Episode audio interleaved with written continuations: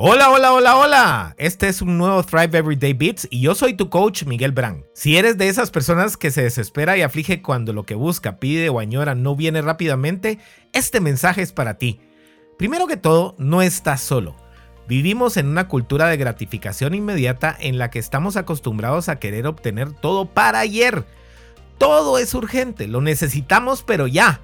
Perdemos la paciencia si no nos responden o no nos entregan rápido o algo, o simplemente buscamos vivir esa emoción de tenerlo en ese momento. Lo peor del caso es que cuando lo obtenemos de esta manera, la emoción y adrenalina dura poco tiempo y pronto buscamos algo más que llene ese vacío que deja. Se da el fenómeno de adaptación hedónica en el cual eso que obtuvimos nos empieza a parecer cada vez menos interesante. Luego, como lo obtuvimos fácil y rápidamente, Quizás no lo valoramos como deberíamos haberlo hecho porque francamente requirió de poco o ningún esfuerzo el tenerlo.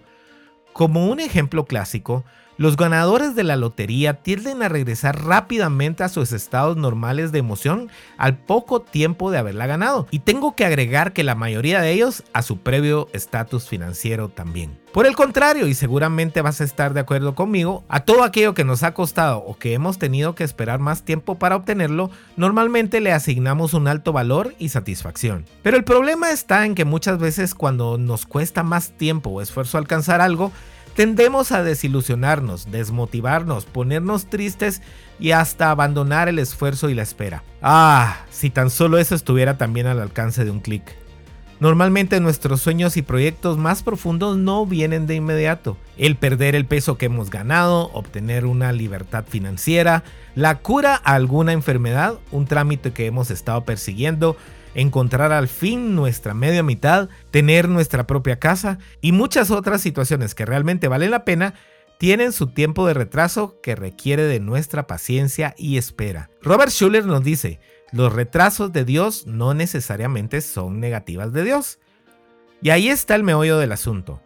Ese tiempo en el que nos toca esperar es un lapso de preparación para que primero nos convirtamos en las personas capaces de lograrlo. Además, todo ese tiempo nos hará crecer al punto en donde sepamos valorarlo, apreciarlo y cuidarlo.